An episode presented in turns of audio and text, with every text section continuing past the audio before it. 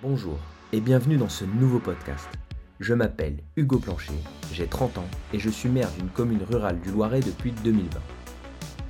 J'ai toujours été intrigué par ces citoyens qui choisissent de consacrer une partie de leur vie à servir leur pays en s'engageant dans la vie publique.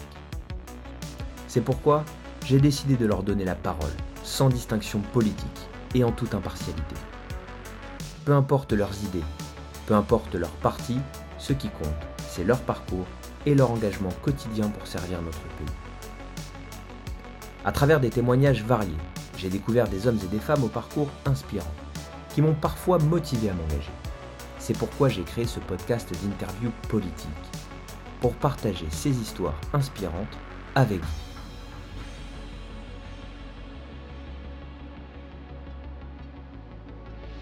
Nous allons explorer les motivations et les parcours qui ont poussé ces individus à s'engager pour l'intérêt général, dans l'espoir que leurs histoires vous inspireront également et vous inciteront à vous engager pour faire vivre notre démocratie.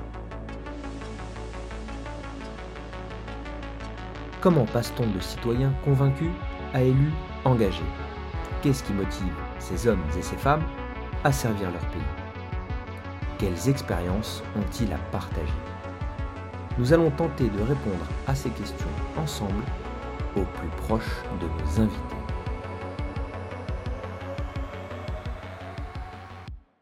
Bonjour Jean-Pierre Sueur. Bonjour. Bienvenue dans ce nouvel épisode de S'engager, un podcast dédié à ceux qui consacrent leur vie à l'intérêt général. Bientôt, vous clôturez votre mandat en tant que sénateur, après une carrière politique riche et variée qui s'étend sur plus de quatre décennies. Du rôle de député à celui de ministre, en passant par votre mandat en tant que maire d'Orléans, et bien sûr sénateur, votre parcours est une inspiration pour tous ceux qui aspirent à servir leur pays. C'est un privilège de vous accueillir dans cette émission pour explorer ces 40 années d'engagement sans faille. Jean-Pierre, un grand merci de nous avoir accordé un peu de votre temps. Nous sommes impatients d'en savoir plus sur vous. Je vous laisse donc la parole pour vous présenter à nos auditeurs. Merci euh, Hugo. Je m'appelle Jean-Pierre Sueur, comme vous l'avez dit. J'ai eu l'occasion d'être euh, successivement euh, député du Loiret pendant dix ans, euh, maire d'Orléans pendant douze ans, ministre pendant deux ans et sénateur pendant vingt-deux ans, ce qui fait quarante-deux années de vie élective, plus les deux années au gouvernement. Et j'ai écrit dans mon dernier euh, bulletin, euh, dans mon dernier euh, rapport que j'envoie aux, maires et aux, élus, merci. Parce que le fait de m'avoir confié ces mandats, ça m'a beaucoup donné. J'ai reçu autant que j'ai donné et j'ai peut-être reçu plus que j'ai donné. J'ai commencé par être intéressé par l'engagement euh, en raison de mon cadre familial. Il se trouve que mes parents se sont connus pendant la résistance au sein d'un mouvement d'action catholique qui s'appelle la Jeunesse ouvrière chrétienne. Mon père travaillait à la mairie de Boulogne-sur-Mer et il a interrompu, euh, il a arrêté d'ailleurs ce, travail, ce qui a été un risque pour devenir permanent de la JOC. Il y a eu la résistance, et puis après, il est devenu journaliste à Boulogne. Et puis, ma mère était couturière. Euh, tous les deux étaient engagés. Ensuite, nous avons été quelque temps rapidement à Lens et puis à Roubaix. Mon père a été euh, secrétaire général de la rédaction du quotidien Nord-Éclair, dans le Nord. J'ai vécu à Roubaix. Je me rappelle que ma mère m'amenait à l'école entre les cheminées d'usine et les courées, si bien que j'ai jamais pu penser qu'une usine soit quelque chose de mauvais, de détestable, de moche. Euh, je suis, j'ai été très marqué par le Nord industriel, par le travail. J'ai toujours travaillé. Euh, quand, euh, et je me suis engagé à Lille, à Roubaix, enfin après été euh, étudiant à Lille, au lycée Fédère, et à la faculté des lettres. Et je me suis engagé dans la jeunesse étudiante chrétienne. Donc c'est ici que démarre votre premier engagement finalement, c'est en tant qu'étudiant. On est en quelle année à peu près? On est en 66. Et alors votre premier engagement en politique, est-ce que vous vous en souvenez? Oui, tout à fait. Euh, il faut d'abord que je parle de la GEC, parce que la GEC a connu des crises nationales, et notamment une importante en 1965. Rappelez-nous ce que c'est la GEC Jeunesse étudiante chrétienne. C'est-à-dire un mouvement chrétien, mais qui est aussi un mouvement comme la JOC, comme le MRJC. Euh, c'est des mouvements de jeunesse animés par les jeunes eux-mêmes, euh, aussi sur des, des, mouvements adultes comme l'ACO, Action catholique ouvrière, etc., CGF, Association, euh, Action catholique générale euh, euh, avec les hommes et les femmes dans, dans les paroisses, etc. Et il y avait une crise en 65 parce qu'un évêque, monseigneur Veuillot, est arrivé dans l'équipe nationale de la GEC pour leur reprocher de s'occuper de politique. Il a dit votre rôle, c'est pas de vous occuper de politique. Votre rôle, c'est euh, euh, de, vous occuper de la spiritualité et de convertir les, les jeunes, de leur montrer euh, les chemins de l'Église, de la religion, etc. Et cette équipe a dit, mais non, c'est indissociable. Il faut dire que la GEC avait dans son histoire était très marqué par des personnes comme Michel de la Fournière, que j'ai connu ici à Orléans, qui a été président de l'UNEF, syndicat étudiant, qui s'était beaucoup mobilisé dans la guerre d'Algérie, lors de la guerre d'Algérie contre la torture, contre le gouvernement, des gouvernements de la SFIO, Guy Mollet, etc., y compris François Mitterrand d'ailleurs, et qui euh, se sont battus euh, pour l'indépendance de l'Algérie, quoi, à cette époque-là. Donc, il y avait euh, cette crise qui a fait que toute une équipe a démissionné. Une autre équipe s'est mise en place qui était plus sur les euh, considérations voulues par les évêques. Et puis nous, en 1967, et moi j'ai tapé à la porte, j'ai dit voilà, parce que entre temps j'étais allé en prépa à Lille, et en prépa, je, je ne savais pas que la prépa existait. C'est en faisant une colonie de vacances qu'un de mes collègues moniteurs m'a dit, tu sais, tu devrais aller en prépa, on travaille plus, c'est mieux que la fac. Et je ne savais pas que ça existait. J'ai déposé mon dossier, j'ai été pris. Là, c'était une prépa à Lille. Euh, la plupart des gens n'intégraient pas une école normale supérieure, mais euh, disons euh, avaient une formation de base qui leur permettra après, sans problème, de passer la licence, le CAPES par exemple, ou l'agrégation, et moi, avec un autre copain qui s'appelait Jean Racine, nous avons fait le forcing et nous sommes, nous avons réussi à rentrer à l'école normale supérieure de Saint-Cloud. J'arrive donc là à Paris. Euh, je suis à la fois étudiant à l'ENS. Vous aviez quel âge à peu près? À Nanterre, eh bien j'avais 20 ans, mmh. ou 19-20 ans, et je vais à la GEC. Et je dis, ben voilà, je suis responsable au niveau du Nord, est-ce que...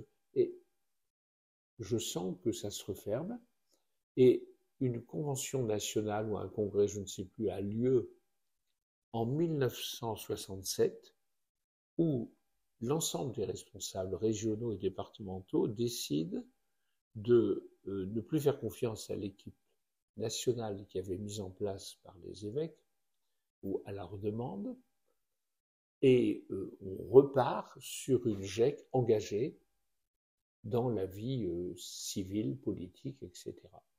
Et heureusement, ça arrive avant mai 68 et on est en phase avec mai 68. Nous distribuons partout un journal qui s'appelait Message aux portes des églises, euh, avec un article célèbre écrit par Patrick Vivray qui s'appelait Nous refusons d'être sages et qui reprenait l'ensemble des revendications des étudiants et des lycéens et de la jeunesse. Ça allait du, du, des polycopiers, euh, euh, les résidences étudiantes, les restos, enfin, toute une série de considérations aussi, les causes internationales, etc. Et là, à la GEC, nous recevons souvent la visite de Michel Rocard. Je me souviens même, alors j'ai découvert ma femme, nous nous sommes rencontrés à la GEC, euh, Monique. Elle était engagée également? Également engagée. Et à tel point que je me rappelle d'un soir, elle avait une deux chevaux que je, n'avais pas. Nous avons raccompagné Michel Rocard chez lui dans sa deux chevaux. Et de fil en aiguille, j'ai donc été séduit par le PSU. Dans les écoles normales supérieures à cette époque-là, il y avait une tendance gauchiste, trotskiste, maoïste qui était très très forte. Et euh, heureusement, cela euh, n'a pas duré, euh, mais c'était pas du tout l'aspiration des écoles normales ou de l'école normale de la rue d'Ulm telle qu'elle était inspirée par Jean Jaurès et par Charles Péguy, par exemple. On est juste avant mai 68, là. Oui. Et nous sommes. Alors, j'exerce cette responsabilité à la GEC en 68-69. Mhm. Puis après, j'entre au PSU, Parti socialiste unifié, qui s'était constitué autour de, de Édouard de Michel Rocard, Robert Chapuis, Gilles Martinet, Jean Popren, enfin beaucoup de gens, et avec la figure euh, très, euh, très forte de Pierre Mendès France, qui était membre du PSU. L'idée, c'était de, renouveler le socialisme, le mouvement socialiste, avec des thèmes nouveaux. Par exemple, Michel Rocard a été connu à partir du moment où il a euh, mis en place, il s'est beaucoup signalé dans un colloque qui a eu lieu à Grenoble, qui s'appelait Décoloniser la province. Et les thèmes de la décentralisation, de l'autogestion, d'un socialisme qui ne serait pas référé uniquement à l'État, mais qui parierait aussi sur l'innovation, sur l'entreprise, tout ça s'est développé. Et euh, au bout de la j'étais responsable, j'étais membre du PSU ici, et en 71, alors j'étais en coopération entre-temps, j'étais allé après la GEC, euh, après l'école normale, en coopération en Tunisie. J'ai commencé par être professeur au lycée de jeunes filles de Carthage. Ça, c'est votre activité professionnelle? Oui, un an. Et puis un an à la fac des lettres de Tunis. Puis je suis revenu et j'ai été par le plus grand des, d'une série de hasards, j'ai réussi à être nommé à Orléans. je peux vous dire pourquoi. J'avais un camarade de l'école qui faisait une thèse sur Pays, Géraldine Leroy, qui est mort malheureusement, et qui voulait revenir à Orléans, parce qu'il y a le centre Charles Pays. Et euh, il, ne réussissait pas à revenir à Orléans. Et moi, j'ai réussi euh, à avoir un poste parce qu'il a rencontré tout à fait par hasard une autre payiste, Julie Sabiani, qui nous a aussi quittés, qui lui a dit il y a un poste en linguistique française, ce qui était ma spécialité.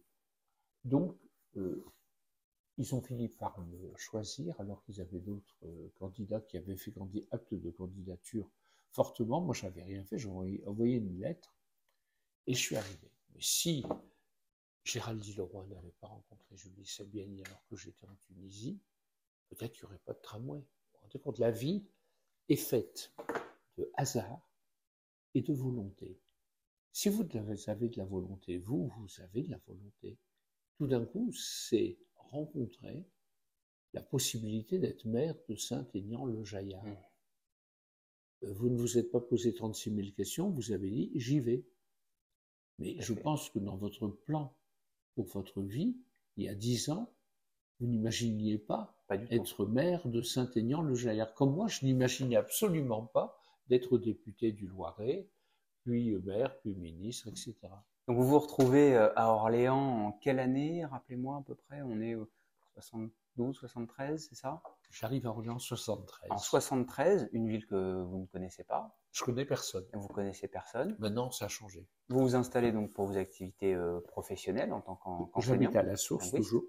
Vous habitez toujours Ville nouvelle, faite par Roger Secrétin, oui. Et alors, euh, en 19... on remonte un petit peu plus tard, en 1980, vous devenez député. Qu'est-ce qui se passe 81. En, 1981, tout à fait. Qu'est-ce qui se passe entre 1973 et 1981 ben, D'abord, je, je, fais des cours à l'université, j'adore ça. Ensuite, euh, je m'engage dans le Parti socialiste quand le PSU, lors d'un congrès qui a lieu d'ailleurs à Orléans, décide de rentrer dans le Parti socialiste à la faveur des assises du socialisme, qui sont euh, une, une manifestation qui va élargir le PS avec trois blocs, le Parti socialiste, issu de la vieille SFIO, mais qui a changé, euh, le PSU, et une troisième composante constituée de beaucoup d'éléments de la CFDT, quelqu'un comme Jacques Julliard qui vient de mourir, et les amis de Jacques Delors. Donc, tout ça, c'est un renouveau du PS aussi, contribue au renouveau du PS. Et euh, pendant euh, plusieurs années, exactement de 1974 à 81, je prends des responsabilités au sein du PS. Euh, des responsabilités simples. Je suis responsable de la fête annuelle du 1er mai, et ça jouera un rôle. Parce que les militants, les adhérents, qui sont là pour faire préparer la fête, c'est-à-dire le stand, euh, il faut combien de bières, les repas, le spectacle, etc., etc. C'est des gens très chaleureux, très simples, pas compliqués, pas arrivistes.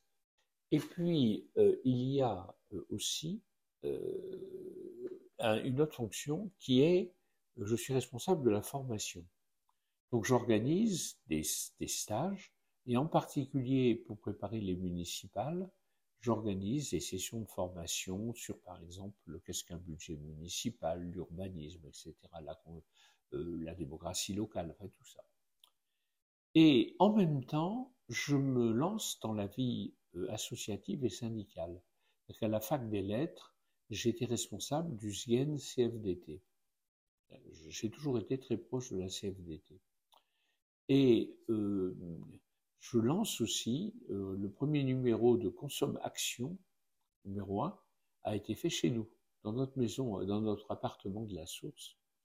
Euh, donc nous lançons l'association des consommateurs d'Orléans, qui existe toujours, qui s'appelle l'UFC Que Choisir Orléans. Et je suis beaucoup ce mouvement, y compris euh, que j'ai toujours été en contact dans mon activité parlementaire avec euh, l'UFC Que Choisir. Et ça fait beaucoup d'activités. Aussi, je me lance dans la vie à la source. On crée l'association des habitants de la source. Et de fil en aiguille, quand il y a les élections de 81 législatives, euh, il y a une circonscription où le député sortant est Jacques Doufiag. Maire d'Orléans, député. Un énarque, ancien sous-préfet, ancien secrétaire général de la préfecture, ou Sgar, la préfecture. Et euh, on me dit, bah, tu vas y aller. Tu n'as aucune chance de gagner mais euh, tu vas apprendre à faire une campagne, ce sera ta première campagne électorale. Vous étiez motivé ou quelles étaient vos motivations J'ai trouvé ça, au début j'ai hésité, puis je trouvais ça bien, plutôt comme challenge. Avec ma suppléante Christiane Saraï, qui avait été élue à la faveur d'une triangulaire conseillère générale d'Olivet, nous partons à l'assaut de cette circonscription, la première du Loiret, qui était très grande, parce qu'il y avait la moitié d'Orléans, il y avait Saint-Marceau, la source, l'Argonne, le, Bourgogne, il y avait Saint-Jean-de-Bray, Chessy, Jargeau, Olivet, La Ferté, Sully, Saint-Aignan, le Chaillard. Donc, je fais campagne dans toutes ces communes. Et finalement, je me suis rendu compte que euh, Jacques Doufiac avait une image de technocrate. Il n'était pas assez près des gens, il ne se déplaçait pas, etc alors que d'autres sont repassés, comme euh, Jean-Paul Charrier a été élu, c'est devenu un ami, bien qu'il fût euh, euh, du, RPR, mais on a été élu le même jour, tous les deux, on était très amis. Et Xavier Degnaud, qui était indéboulonnable, a été réélu parce que c'était des gens de terrain. Jacques Doufiac, je vais vous dire juste une chose qui m'a frappé. Comme il avait beaucoup d'argent, puisque les entreprises payaient, les afficheurs, tout ça, il avait fait une affiche par, commune. Alors, je me rappelle tout à fait de Vannes-sur-Cosson. Il avait mis le député de Vannes-sur-Cosson, Jacques Doufiag. Il y avait à peine deux, panneaux à Vannes-sur-Cosson, on pouvait mettre cette affiche. Moi, je suis arrivé. Et donc, j'ai fait ma réunion, puis j'ai dit aux gens, mais est-ce que vous le connaissez, le député de Vannes-sur-Cosson Ils dit, non, il n'est jamais venu. Moi, j'ai dit, je viendrai, puis je suis venu. Je me suis mis à faire des permanences dans toute la circonscription, à ne rater aucune inauguration. Étant j'ai été élu député, ça a été une phase extraordinaire. J'avais le soutien de Pierre Mendès France, qui a écrit à la librairie Les Temps modernes, tenue par Catherine Zé, la fille de Jean Zé, soutien de Pierre Bourgois, etc. Et finalement, on est passé.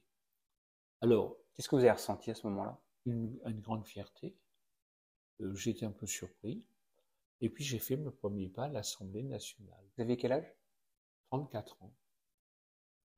Et euh, j'ai euh, j'ai donc pris très au sérieux ce travail de député, à la fois en étant très actif à l'Assemblée, j'ai toujours été, mais au début modeste. Je voulais pas. Il faut, aussi apprendre. Hein, le métier, la, la, réalité. Et puis, euh, dans le Loiret, où j'étais trois jours par semaine au moins, et où je faisais des permanences, je recevais les gens, et je ne manquais pratiquement pas d'inauguration, de manifestation, de réunion. J'ai jamais raté un commissaire agricole, jamais. J'ai fait le dernier au mois d'août. Euh, jamais. Et j'ai toujours été aux réunions de la FDSEA, euh, des jeunes agriculteurs. Je dis ça pour l'agriculture aussi, et la Confédération paysanne, euh, mais aussi dans la vie des communes, j'étais très proche des communes, etc. etc. J'avais des oppositions. Par exemple, dans le canton de Sud-et-sur-Loire, Jean-Noël Cardou avait dit au maire de ne pas me recevoir parce que vous étiez socialiste, et que lui était euh, de droite. Ah oui, mais c'était euh, en plus, euh, vous savez, quand on Sully, avec les anciennes usines Simca, mhm. la droite était très présente. Il n'y avait pas de syndicat aux usines Simca, sauf un syndicat maison.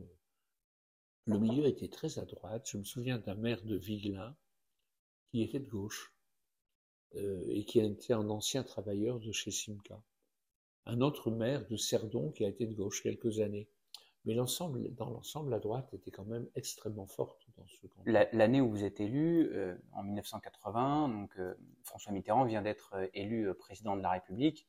Ça a un rôle également. À ce moment-là, il y a peut-être un petit peu plus de, députés de, gauche. Il a une majorité, hein, la première fois. Il y a une majorité absolue. Alors, successivement, à travers. Et François Mitterrand nous a dit regardez bien cet hémicycle, parce que vous ne le reverrez pas.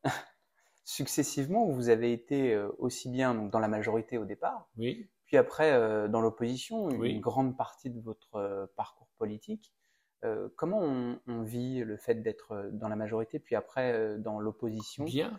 Et d'être aujourd'hui même le seul parlementaire de gauche dans, dans le département? Bien. C'est-à-dire que, que quand on est dans la majorité, on a beaucoup de travail, mais on est tenté par une sorte de conformisme. Euh, c'est-à-dire, euh, je vais, euh, je vais suivre le gouvernement. Et quelquefois, on perd son indépendance d'esprit. Parce que on te, dit, ben, il faut pas.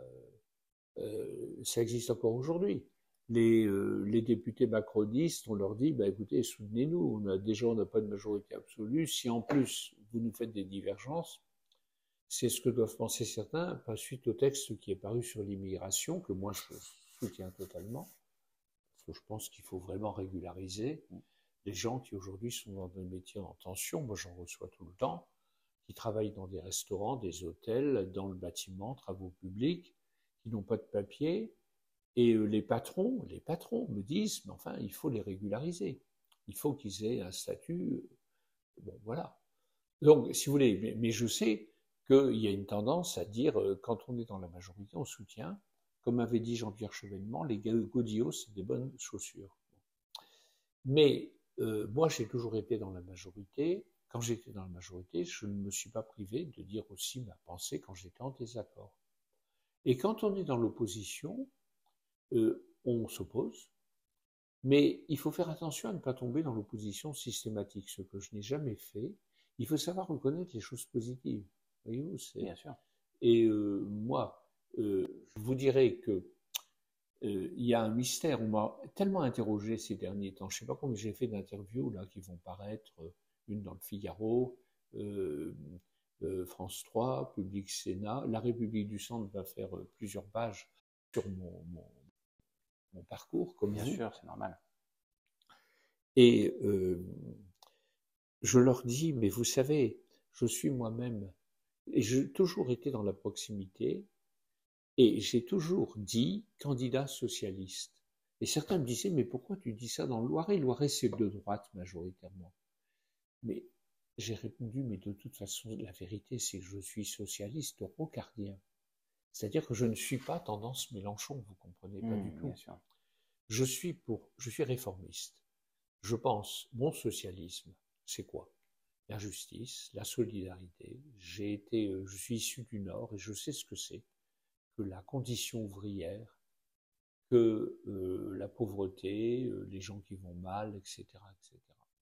La justice, la solidarité, et aussi le rôle de l'État, parce que je ne suis pas ultra-libéral, ni même libéral au sens où je considérerais que euh, le jeu normal de l'économie produit le bien commun.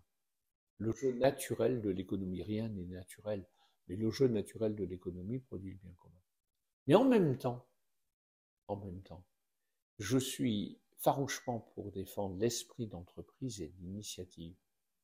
Et pour moi, ça va de pair. Le socialisme dont je rêve, c'est celui qui permet à chacun d'être un entrepreneur. Et quand je dis ça dans le Loiret, ça passe. Ça passe très bien. Et donc, euh, j'ai été élu député en 1981. 81. J'ai été réélu en 86 parce que Mitterrand avait euh, mis en place la proportionnelle. D'ailleurs, c'était un désaccord entre Michel Rocard et moi. Michel Rocard a alors démissionné de son poste de ministre de l'Agriculture. Un beau jour, par, il n'avait pas prévenu avant, en disant on va faire entrer Le Pen à l'Assemblée. Et j'ai été député de 86 à 88 avec une trentaine de députés le pénistes et Jean-Marie Le Pen lui-même, qui a un talent oratoire certain. Et Michel Rocard a dit c'est insupportable. Moi j'ai dit qu'est-ce que tu veux? S'ils font 20% des voix, ou 15% à l'époque, ou 12%, c'est normal qu'ils soient représentés. Le problème, c'est pas qu'ils soient représentés, c'est qu'ils fassent 12 ou 15 ou 20% ou 30%, je ne sais pas moi ce qu'ils vont faire. Comme c'est euh, l'extrême droite est très dangereuse, comme ces idées sont anti-humanistes, sont très néfastes pour la France et pour l'Europe, nous devons nous battre contre cela et pour autre chose, bien sûr. Alors, en 88, on rétablit, Charles Pasqua a rétabli le scrutin d'arrondissement. La première circonscription euh, est coupée en deux. Beaucoup plus petite. Euh, oui, alors je suis élu dans, euh, à nouveau, euh, à la source, Olivet, La Ferté, Beaugency. Et c'était difficile pour moi parce qu'il m'avait coupé des cantons qui votaient à gauche, comme Orléans-Argonne et Saint-Jean-de-Bray. Et mon ami Jean-Pierre Lapère, qui était maire de Saint-Jean-de-Bray, est élu de l'autre côté, où il y avait une partie d'Orléans, Saint-Jean-de-Bray, et puis il y avait euh, Sully, et il devait y avoir Ouzouar-sur-Loire et peut-être Loris. Voilà. Donc les, les, deux morceaux repassent à gauche. Et donc je continue à être euh, député. Et puis euh, j'avais essayé les municipales en 83, on m'avait dit comme tu es député, tu vas être tête de liste. Et ça a été un échec. Comment vous avez vécu ce premier échec au municipal? Ben, J'ai vécu, euh, je restais député, de toute façon, c'était pas comme quelque chose euh, dont je vais tirer des leçons. J'avais fait une liste du nom de la gauche pure et dure, autant de socialistes que de communistes. Malheureusement, ça passe pas à Orléans. Et euh, j'avais, euh, je sais que Claude Nachement Vander, qui vient de mourir, m'avait aidé. J'avais un adversaire à Orléans, Jacques Doufiac, qui avait des affiches 4 mètres sur 3. Moi, j'avais des petites affiches comme ça. Et comme j'avais quelques panneaux, je les mettais en quinconce. Vous voyez, visiblement, j'étais pas à la hauteur, même matériellement. Ça vous a beaucoup aidé cet échec, vous pensez Oui, pour la parce suite? que j'ai fait pour 89 une liste dans laquelle il n'y avait pas les communistes, il y avait des communistes dissidents, il y avait des écologistes, des socialistes et beaucoup de gens de la société civile. J'ai passé un an à faire la liste. J'avais dans la liste, pour vous donner une idée de trois personnes dans la tête de liste, j'avais la directrice de l'Office des personnes âgées, qui était très populaire, Nanette Falaise, dont le mari était médecin, avait dû faire 3, 3 4 000 accouchements dans le secteur, très connu, Falaise. J'avais Henri Benosieux, qui était le président des commerçants d'Orléans, et j'avais Michel Gon, qui était euh, à la CGT, et qui avait été pendant dix ans président du tribunal de prud'homme. C'était difficile de dire que ce n'était pas une liste de gauche, etc. J'avais Jacques Lemoine, qui était l'ancien candidat charismatique du Parti communiste au chèque postaux de la source. Et ainsi de suite, le fils du président des Pieds Noirs, etc. Donc vous vous présentez euh, à nouveau en 1989 pour euh, la mairie d'Orléans. Qu'est-ce que vous avez changé pour, euh, pour gagner cette fois-ci? J'ai fait une liste très différente de la première, beaucoup plus proche de la ville. Vous savez, une municipale, vous l'avez vécu, une municipale, c'est une ville qui existe comme un être vivant. Et il faut que la liste, elle, comporte des gens qui font partie des forces vives de la cité et, ou qui les représente dans tous les domaines. Ça peut être sportif, culturel, social, etc. Et euh, François Mitterrand m'avait dit Vous ne serez pas élu. Il m'avait dit Je le regrette beaucoup. Il connaissait beaucoup Orléans, et si un autre jour je vous parlerai de François Mitterrand et Orléans. Et euh, j'ai beaucoup. Euh, il connaissait bien, il m'a dit Je le regrette, mais vous ne serez pas élu, c'est trop difficile. Je vous, félicite d'y aller, c'est bien, c'est courageux. J'ai été élu. Il me fait venir à l'Élysée et il me dit Jean-Pierre Sueur, Jean-Pierre, il n'était pas familier, mais il était proche. Il vous voyait les, mm. les gens. C'est le seul socialiste que je vous voyais, mm-hmm. François Mitterrand. Il me dit, vous m'avez bluffé, je vous mets dans le gouvernement. On est en 1991. Alors là, oui. C'est ainsi que je me retrouve en 91-93 dans le gouvernement d'Édith Cresson de Pierre Bérégovoy, où je me bats, je me bats pour cinq lois. D'abord la loi ATR, Administration territoriale de la République, qui crée les communautés de communes. Donc là, euh, cette loi avait été préparée par Pierre Jox et avait été élue avait été voté à l'Assemblée avec une voix de majorité. Vous étiez ministre délégué aux collectivités territoriales. Et euh, une voix de majorité. Alors on me dit, tu mets ça dans un tiroir. Je dis non, je m'obstine. Et euh, la lecture suivante, on a eu deux voix de majorité. Mais entre-temps, j'étais allé au Sénat, où j'avais expliqué, réexpliqué, réexpliqué encore, qu'on euh, on ne touchait pas aux communes, parce que je crois beaucoup à la réalité des communes, qui sont le niveau basique de la démocratie, et les périmètres des communautés de communes sont faits par les maires et les élus eux-mêmes. J'ai répété ça je ne sais pas combien de fois, et d'ailleurs à la fin du débat, il y a Paul Basson, qui était euh, sénateur du Loiret, ancien préfet, qui est venu voir, m'a dit euh, Vous savez que j'ai voté contre votre loi, c'est la politique, mais elle est bonne, et je vais la mettre en œuvre. Et il a créé la première communauté de communes du Loiret. Il était maire d'Étouy, un petit village, et il a pris soin d'exclure de la communauté du Loiret les deux villes socialistes qui étaient à l'époque Pithiviers et Dadonville. Donc on a fait une communauté de communes en forme de croissant. tout ça, c'est l'histoire. Et comment donc, alors, je fais cette loi-là. Je fais une autre loi, la première loi sur le statut de l'élu, les conditions d'exercice des mandats locaux, où je, j'instaure des indemnités plus substantielles pour les, les, élus, un droit à la formation pour tous les élus et un droit à la retraite pour tous les élus, ce qui est quand même important. Troisièmement, je fais une loi sur les bons funèbres, alors ça c'est toute une affaire. Je trouve ça sur mon bureau. Euh, il y avait eu un rapport de trois inspections, l'inspection générale de l'administration, l'IGF, euh, inspection générale des finances, et l'IGAS, et ces trois, euh, ces trois inspections générales euh, avait dit que le monopole des ponts funèbres, dans, chaque commune, il n'y avait qu'une entreprise qui avait le monopole, était délétère, que le monopole était faussé et qu'il se, qu'il s'additionnait à une concurrence elle aussi complètement faussée, parce que les entreprises monopolistiques avaient des filiales qui donnaient l'illusion de la concurrence et les prix étaient complètement anarchiques, Bon. Je me colle à ça. Ça a été un gros boulot. Et depuis, j'ai été poursuivi par le funéraire. J'ai refait une loi au Sénat en 2008. Et euh, les obsèques, c'est quand on parle de ça, on parle de la vie. Il y a tellement de sujets. Je pourrais faire une conférence de deux heures sur la législation funéraire. Et comment vous avez fait pour euh, allier votre mandat de maire, donc euh, élu local, et vous étiez euh, en même temps ministre? Comment vous avez fait pour allier les deux? À travailler beaucoup.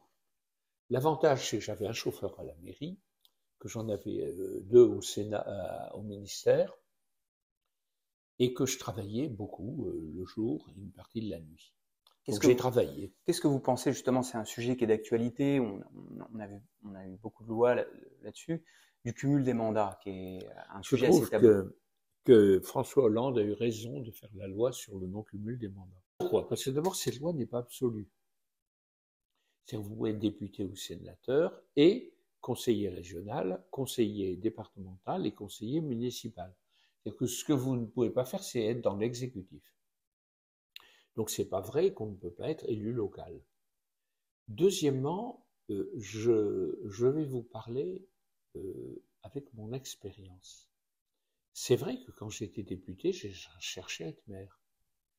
Quand j'étais maire, j'ai cherché à redevenir député. Mais la réalité des choses, c'est que sur 42 ans, je n'ai cumulé les mandats qu'un an. Car, vous voulez bien me donner un mandat, mais pas deux dans le Loiret. Quand j'étais député, je ne réussissais pas à être maire, je vous l'ai expliqué. Quand j'étais maire, je ne réussissais plus à être député. Et quand je n'étais plus maire, j'ai tout de suite été élu sénateur. Et j'ai cherché à redevenir maire et ça n'a pas marché. Autrement dit, je dis quelquefois, à titre humoristique, parce que, que je dois beaucoup à la sagesse des électeurs du Loiret.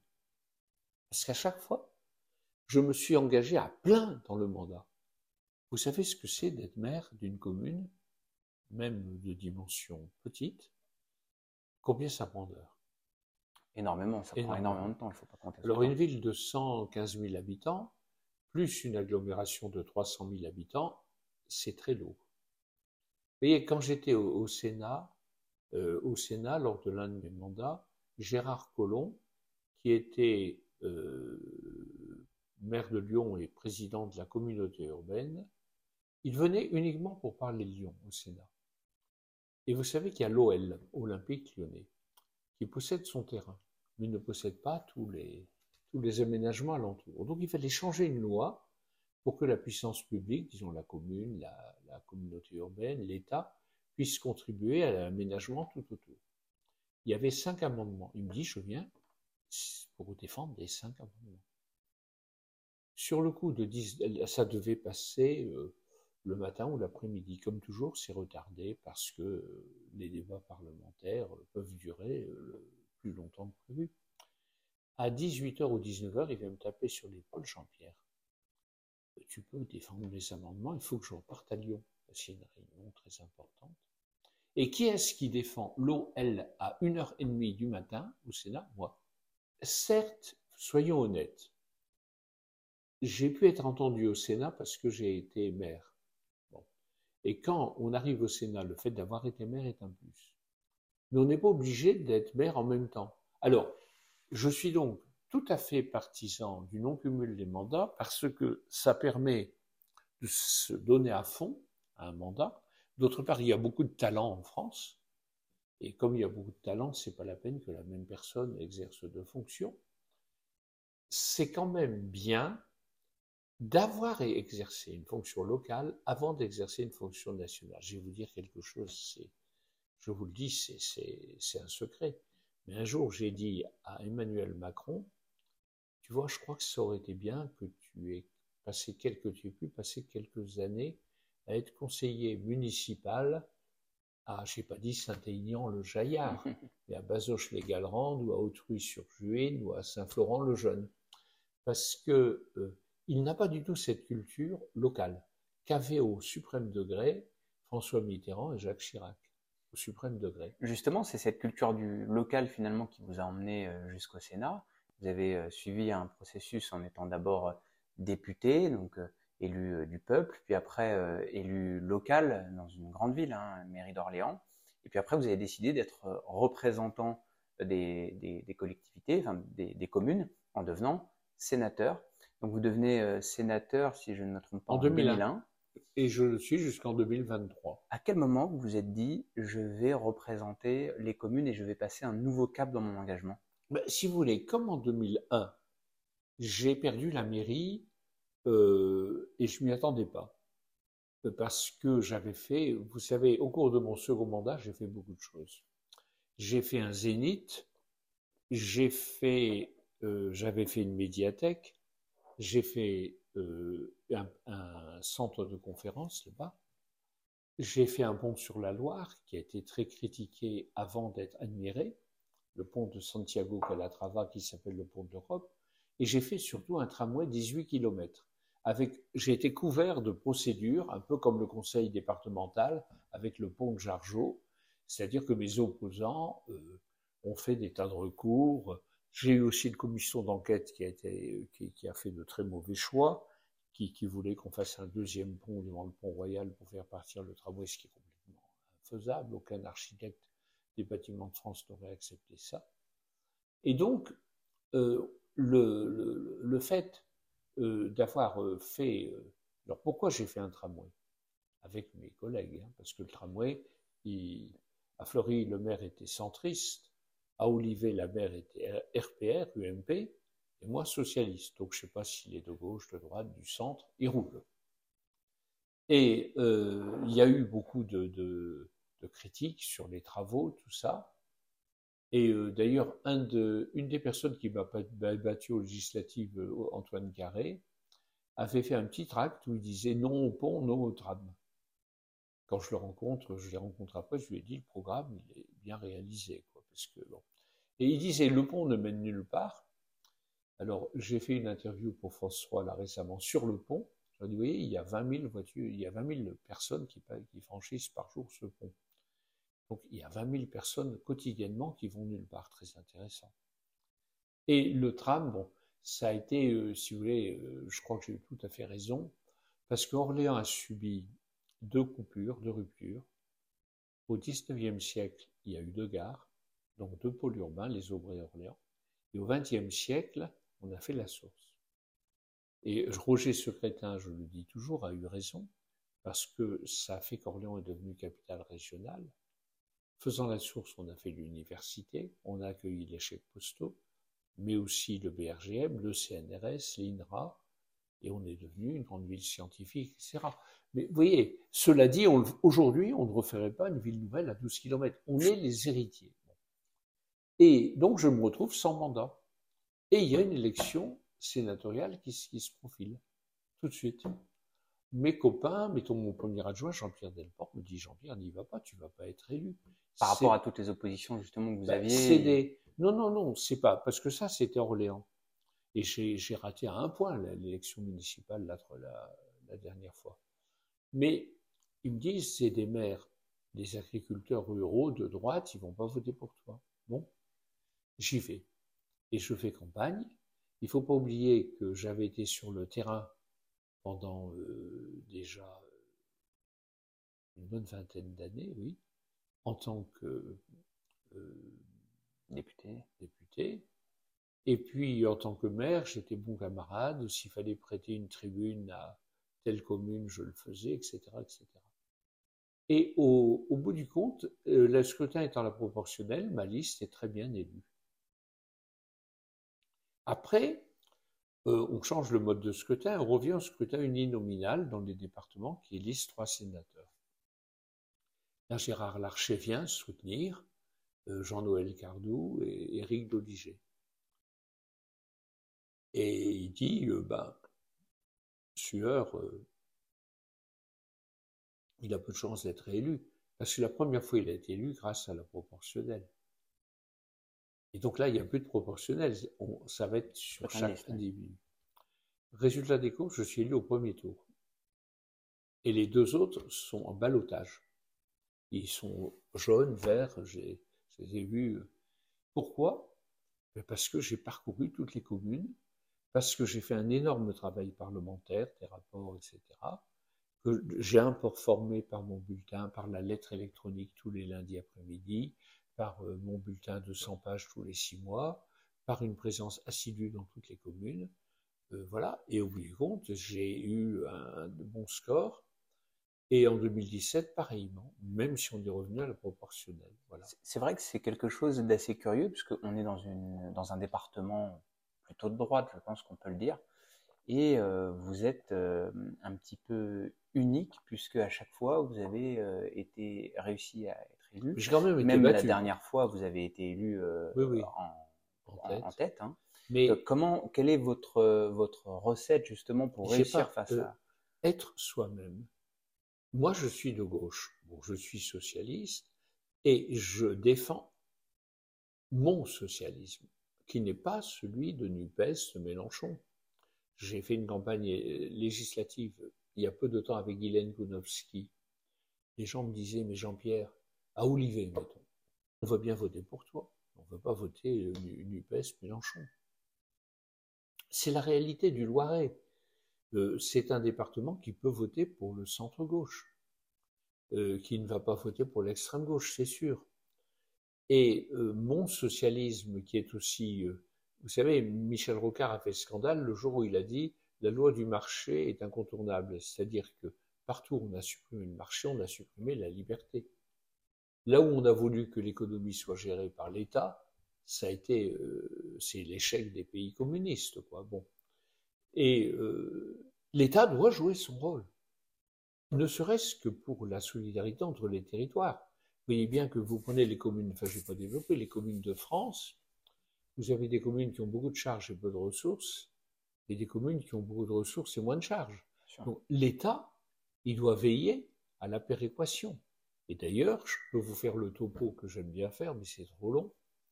Dans les dotations de l'État, la part de la péréquation est beaucoup trop faible.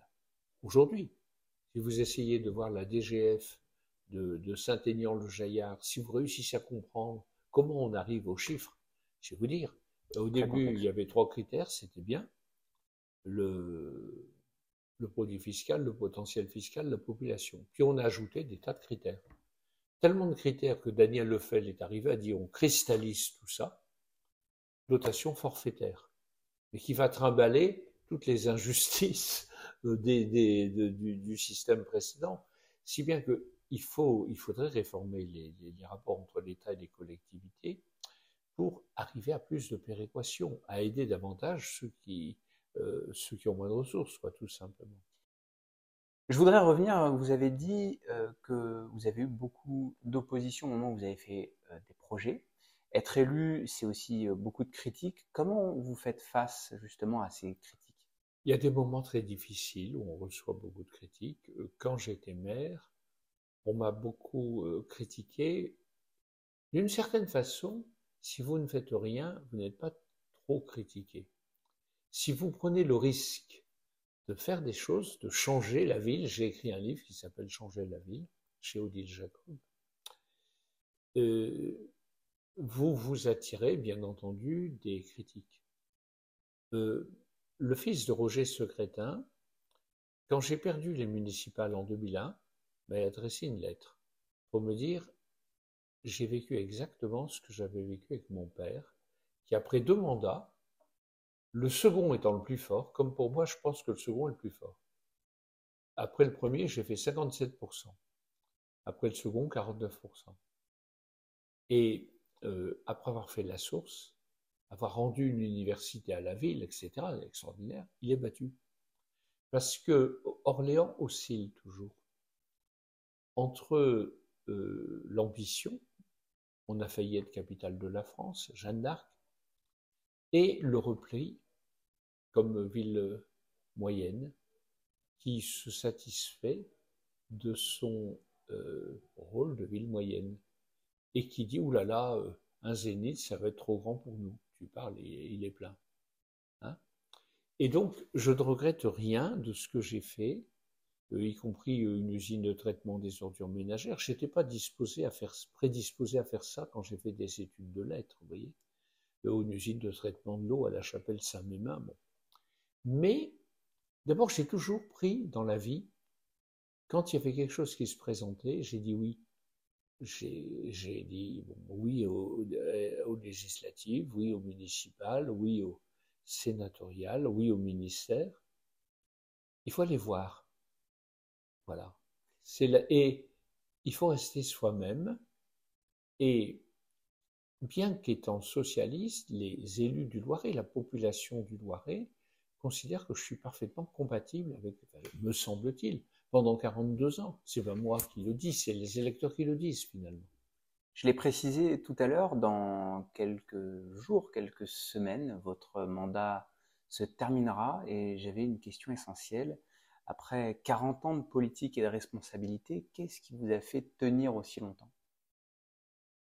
Parce que j'aime ça, je crois. Parce que j'ai été, dès mon plus jeune âge, euh, habitué à l'engagement. Parce que mes parents m'ont incité à m'engager, euh, d'abord à faire mon, travail euh, scolaire, universitaire, et puis l'engagement dans des mouvements de jeunesse. Vous savez, si on ne s'engage jamais quand on est jeune, c'est pas à 65 ans qu'on va s'engager. Donc, et je crois qu'il faut éduquer les jeunes à l'engagement. Dire aux collégiens, aux lycéens, même dès l'école primaire, euh, fait partie du conseil de classe, du conseil d'établissement. Intéresse-toi. Euh, le scoutisme, Rocard, il a été formé par le scoutisme. Mais les mouvements de jeunesse, dont je regrette qu'ils tendent à s'affaiblir, sont un terreau pour les futurs députés, sénateurs, maires, etc. Et ce qui fait tenir, c'est de croire en ce qu'on fait. Moi, j'ai toujours aimé présenter des projets de loi, des propositions de loi, faire des rapports, essayer modestement de changer les choses. Je suis content quand je réussis à ce qu'on lève les verrous sur les compétences universelles du juge français par rapport aux crimes relevant de la Cour pénale internationale, ce qu'on a fait récemment en supprimant la double incrimination qui faisait qu'on ne pouvait condamner quelqu'un auteur de génocide ou de crimes de guerre ou de crimes contre l'humanité que si le code pénal de l'État d'origine, mettons la Syrie ou l'Irak, était identique au code pénal de la France. Comment euh, envisagez-vous de poursuivre cet engagement, même si votre mandat au Sénat s'arrête? Écoutez, je crois, d'abord, euh, j'aime la littérature et j'aime écrire. Donc je ne vous cache pas que j'ai trois manuscrits que j'ai fait les dernières années dans mes temps libres.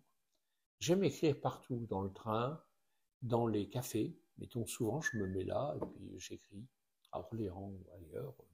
Les gens disent Jean-Pierre, je dis ben oui, j'écris ou euh, même quelquefois, quand c'était trop ennuyeux, j'ai écrit dans l'hémicycle. Euh, bon, j'écris. Et donc, euh, j'ai trois manuscrits à publier. Euh, un Odile Jacob va en publier le premier, je vais voir ce que je fais des deux autres, puis j'en ai d'autres à écrire. Je pense qu'une journée sans lecture et sans écriture n'est pas bonne. Il faut écrire. Je suis comme ça. Et puis, je crois que l'engagement, euh, si on veut s'engager, ça ne s'arrête jamais. Et le beau mot de citoyen, je crois qu'il est important dans votre blog. Euh, je l'aime, ce mot de citoyen. Et vous savez, en tant que citoyen, on peut toujours s'engager et je ne manquerai pas de le faire. Je vais réfléchir, je vais voir. Euh, on m'a déjà fait quelques propositions, mais je vais réfléchir. Euh, j'aimerais continuer à travailler pour le bien public d'une façon ou d'une autre, peut-être en prenant euh, le temps euh, et en prenant le temps du repos, parce que j'ai eu des ennuis de santé là récemment, bon, d'habitude, je ne le dis pas, mais là, je le dis. Et il faut savoir se ménager. Comme disait mon vieil ami Marcel Régui, que j'ai découvert au PSU à Orléans. Pour terminer, la dernière question qui est toujours la même et qui est plutôt destinée à la jeunesse, pourquoi s'engager? Parce que la vie est plus belle quand on s'engage. Parce que on a toujours le choix entre euh, ne rien faire, être passif ou être actif. Et que je n'aime pas les gens qui sont velléitaires, c'est-à-dire qui trouvent que ça ne va pas. Mais qu'est-ce que tu fais pour que ça aille mieux? Euh, N'attendez pas ce que l'État va faire pour vous, mais demandez-vous ce que vous pouvez faire pour le, pour le bien public. Pourquoi je ne suis pas de droite? Parce que je ne serais pas intéressé si la droite, c'est le conservatisme. Attention, je sais, je connais des gens de droite qui sont très entreprenants et qui ont des projets de société. Si il y a des discours qui me déçoivent actuellement, même du côté de LR, vous voyez, euh, cette espèce d'obsession sur l'immigration, euh, j'ai été, euh, donc quand j'ai posé ma dernière question d'actualité, Gérard Larcher m'a complimenté, il a dit voilà, euh, Jean-Pierre Sueur, devant tous mes collègues, dans l'hémicycle, je crois que personne n'a autant occupé cet hémicycle que lui, il faudra publier ses œuvres, voilà. Tous les gens, tous les sénateurs sont levés pour m'applaudir. J'ai posé une question sur les gens naufragés au large de la Grèce. La mer Méditerranée comme la Manche sont devenus des cimetières à ciel ouvert. Et quand j'entends euh, des discours radicaux, euh, voilà, pas d'appel d'air, euh, je, trouve que, alors je leur ai dit, j'ai dit merci mes chers collègues, j'ai dit, il y a des sujets, comme l'immigration, il ne faut pas les exploiter, mais il faut les traiter. C'est facile de faire de la politique en faisant peur. On va être envahi. Bon, voilà, c'est une peur ancestrale mais euh, c'est pas sérieux. Et alors, euh, si vous voulez, euh, je ne pourrais pas faire de la politique euh, sans rien faire. Et l'idée, oui, l'idée de défendre une politique conservatrice, c'est-à-dire défendre, se battre pour que les choses restent ce qu'elles sont, m'apparaît peu porteur. Tandis que si on a des projets pour améliorer la vie dans un village, dans un canton, dans une agglomération au niveau national, eh bien, il faut y aller. Et c'est beaucoup plus enthousiasmant que de se consentir à ce que le réel reste ce qu'il est, à ce que les choses restent ce qu'elles sont. Voilà, ma philosophie. Merci. Merci Jean-Pierre Sueur, merci de nous avoir partagé votre témoignage. J'espère que cela permettra aux auditeurs de mieux comprendre les motivations de votre engagement. Pensez à nous suivre sur les plateformes de podcast pour retrouver d'autres témoignages de citoyens qui s'engagent. À bientôt.